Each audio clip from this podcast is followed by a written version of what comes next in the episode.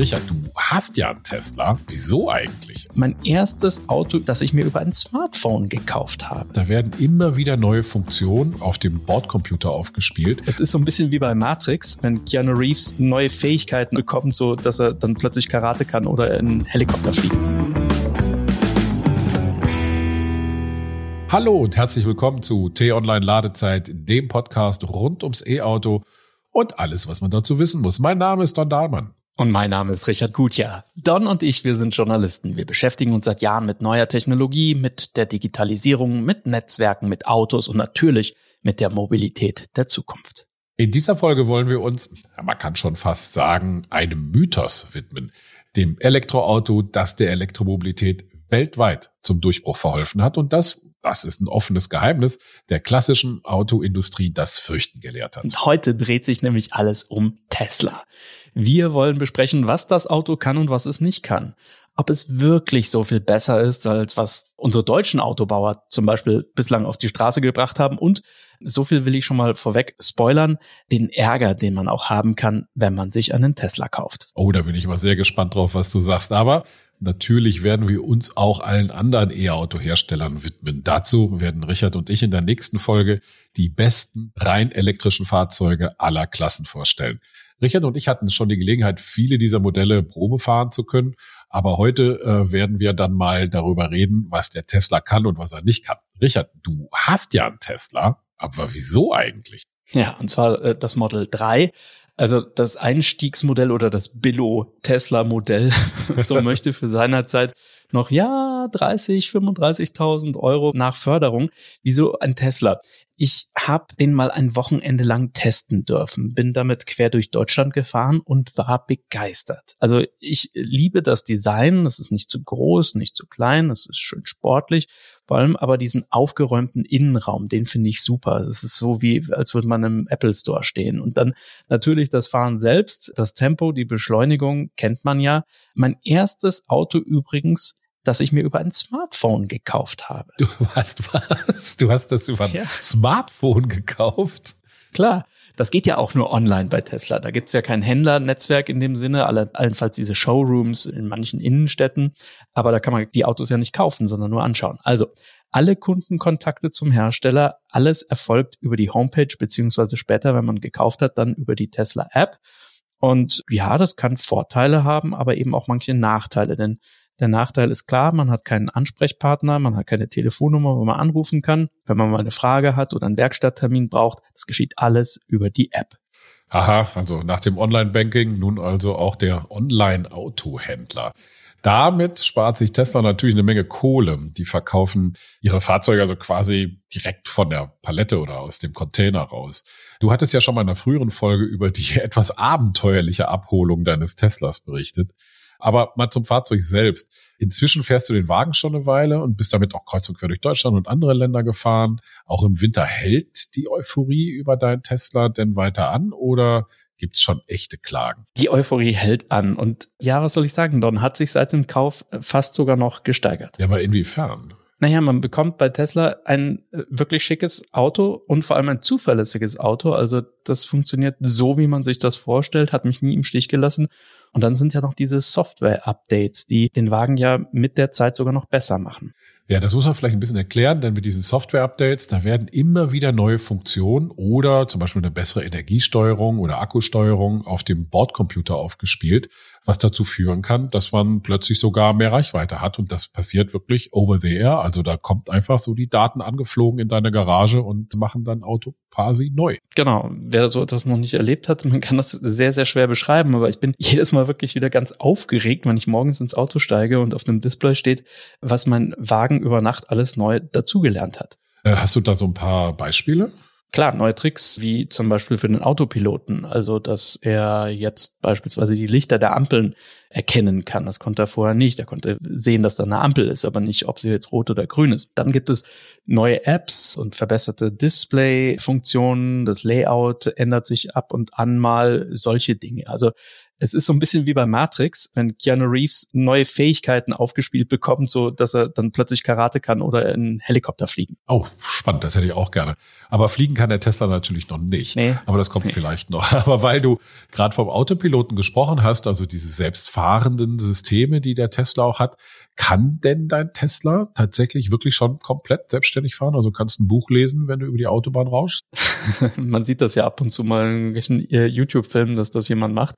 Elon Musk behauptet ja, dass jeder heute gekaufte Tesla, also egal ob die, die hochpreisigen S, X oder auch Y demnächst, aber eben auch mein Einstiegsmodell, das Model 3, in der Lage wäre, heute schon komplett autonom zu fahren. Also er fantasierte da sogar von einer Zeit, wo sich per Knopfdruck dann sämtliche Teslas die also heute gekauft worden sind, eines Tages in ein Robotaxi verwandeln lassen, also dass äh, sie dann sogar für ihre Besitzer Geld verdienen, Nämlich jedes Mal dann, wenn man das Fahrzeug gerade nicht braucht und man verleiht das dann sozusagen als Taxi. Naja, gut, wir wissen alle, dass der Tesla-Chef hat ziemlich große und sehr viele Visionen, aber so weit sind wir natürlich heute noch nicht. Aber was kann denn der Autopilot heute, also heute im Jahr 2021 und was kann er nicht? Der sogenannte Autopilot, wobei da streiten sich ja auch die Gelehrten, ob man das überhaupt Autopilot nennen darf, denn eigentlich ist es nur eine erweiterte Fahrassistenz. Aber der kann also auf Landstraßen oder auf Autobahnen automatisch lenken. Also wenn da eine Kurve ist oder sowas, dann fährt er ganz schlank und ganz, ganz schick eigentlich nimmt er diese Kurve. Die Spur halten, beschleunigen, bremsen, das kann der alles. Dazu muss man sagen, dass man dabei immer eine Hand am Lenkrad halten muss, sonst mault das Fahrzeug. Also es gibt dann erst ein Signal, das wird dann immer deutlicher und schaltet dann irgendwann mal die Automatik komplett aus, wenn man sich da nicht dran hält.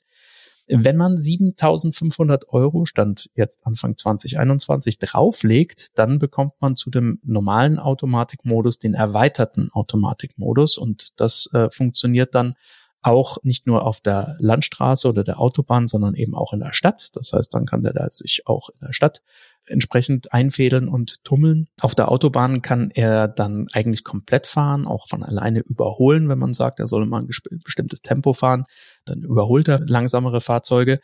Man hat eine automatische Einparkfunktion und man kann das Fahrzeug dann auf großen Parkplätzen zum Beispiel sogar via App herbeirufen. Das ist dann so ein bisschen so wie bei David Hasselhoff seiner Zeit, du erinnerst dich, äh, Knight Rider. Ja, oh ja, klar. Das war schon immer mein Traum. Ja, oder Herbie, der Käfer, der konnte das, glaube ich, auch. Ne? Der konnte auch, glaube ich, alleine fahren. Aber funktioniert das denn heute, 2021? Nutzt man das überhaupt? Also ich habe das äh, Herbeirufen noch nicht probiert, wobei ich hätte schon mal Lust, das irgendwo mal zu machen. Ich weiß auch gar nicht, ob das erlaubt ist. Ich mag diese Navigationshilfe eigentlich sehr, vor allem wenn ich Langstrecke fahre, weil ich dann nämlich meine Füße vom Pedal nehmen kann und dann auch viel bequemer äh, sitzen kann. Aber es ist auch sonst immer ganz gut, dass da noch jemand mit aufpasst, gerade wenn man eben länger fährt. Die Kameras, die sehen eben mehr als nur zwei Augen. Es gibt allerdings einen Grund, weshalb der Computer auch immer wieder verlangt, dass man seine Hände am Lenkrad behält. Denn manchmal, nicht oft, aber manchmal hat mein Wagen komische Dinge gemacht. Neulich zum Beispiel war voller Fahrt unter der Autobahnbrücke plötzlich ruckhaft gebremst, weil er offenbar mit dem Lichtwechsel nicht klarkam. Ne? Helles Sonnenlicht, dann fährst du durch so eine Unterführung durch und dann hat er gedacht oder wahrscheinlich interpretiert, dass das ein Hindernis sein muss und in Wirklichkeit war es nur der Schatten. Auch an Baustellen zum Beispiel hat er oft, zickt er oft, äh, hat er Probleme, weil er nicht weiß, ob da jetzt die weiße oder die gelbe Fahrbahnmarkierung gilt. Solche Sachen. Ja, das kenne ich aber auch von anderen Autos. Ich hatte jetzt lange einen Hyundai Nexo und äh, der hat zwar auch ein ganz interessantes automatisiertes Fahren auf der Autobahn, aber das mit den Markierungen in Baustellen, da ist er auch völlig durcheinander gekommen. Aber jetzt haben wir viel über Software geredet. Kommen wir mal zur Hardware. Da hört man ja große Klagen, was die Qualität der Verarbeitung angeht. Also was wir in Deutschland ja gerne mal äh, hören oder sagen, ist, die Spaltmaße sind zu groß und so weiter. Ist das denn wirklich so schlecht?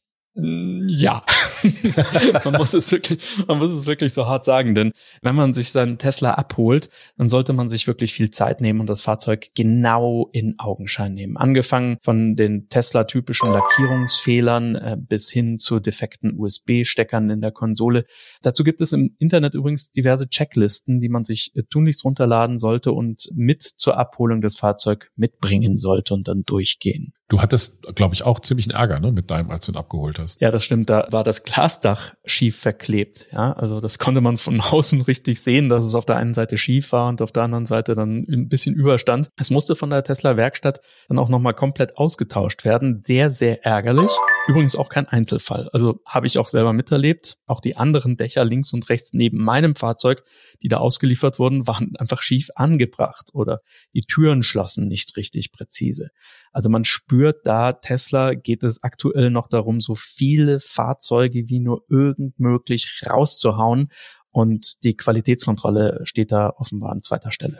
Ja, also aufpassen, wenn man sich einen Tesla kauft, dass man da die Checkliste dabei hat und wirklich jeden Millimeter vom Auto dann auch mal durchgeht. Aber ich denke, das gilt auch für, für andere Hersteller häufig, die vielleicht nicht so ganz bekannt sind. Da gibt's auch schon mal die Probleme. Aber das Interessante oder das, womit Tesla ja immer noch so ein bisschen die Nase vorhat und wo sie auch oder vorhaben, wo, wo sie auch viel Werbung machen, das ist ja die Reichweite. Also wie weit komme ich mit dem Auto? Und stimmen denn diese Angaben, mit denen Tesla wirbt? Also wir wissen, dass Hersteller gerne schummeln, so bei der maximalen Kilometerzahl. Da muss man so 30, 20, 30 Prozent abziehen. Ist das bei Tesla auch so? Ja, 20, 30 Prozent würde ich nicht sagen. Ich würde eher 10 Prozent sagen. Aber die Angaben sind relativ präzise. Es kommt natürlich immer drauf an, ob du mit Fullspeed fährst und wie viele Leute in deinem Fahrzeug sitzen. Nee, hängt natürlich auch schwer davon ab, wie man fährt. Ne? Also gerade Winter ist ja so eine Geschichte, dann fährt man viel Autobahn, fährt man viel Stadt. Das sind auch so Erfahrungen, die ich mit E-Auto gemacht habe, dass da die Kilometerzahl sich schnell verändert. Ich würde grundsätzlich einfach sagen, bei allen Herstellern einfach mal Pi mal Daumen 20 Prozent abziehen von dem, was beworben wird.